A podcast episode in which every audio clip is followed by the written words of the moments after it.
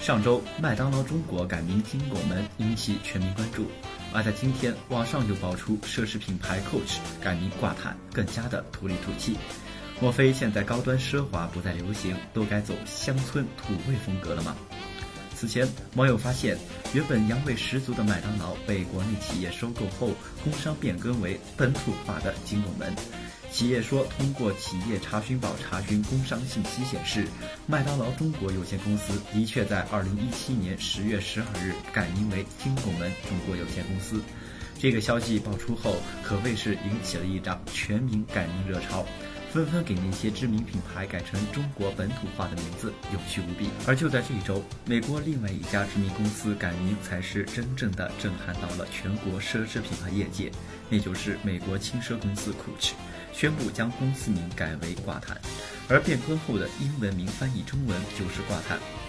Coach 从一九四一年成立至今，已经发展成为世界一线的轻奢品牌，更是在 LV 这样的欧洲品牌垄断的奢侈品业界的背景下，Coach 成了美国奢侈品界的一面标杆。而原本很好听的 Coach 突然改成了土里土气的挂毯，这就引起了美国主流媒体的不满，纷纷感叹这个七十六年历史的纽约老店难道是要自暴自弃了吗？美国《纽约时报》甚至打出标题 “Coach 已死，挂毯当立”，而消费者和投资者们也对这次改名恶评如潮，Coach 股价也在宣布改名的当天下跌了百分之三点二。不过，挂毯 CEO 维克多·洛蒂倒是胸有成竹地表示。挂毯这个名字融合了手工艺、创意和厚重手感的想象，代表了本公司下一步的方向。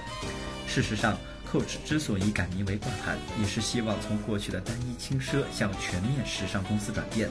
为了迎接收购更多的品牌，挂毯公司也对未来也是野心勃勃。其实早已经盯上了一个全球八百亿美元的市场，那就是高端首饰以及配饰、鞋履及外套市场。而这个市场在全球范围内依然还在持续的增长，尤其是像中国这样的新兴市场，对于高端奢侈品配饰和衣物的要求正在不断上涨。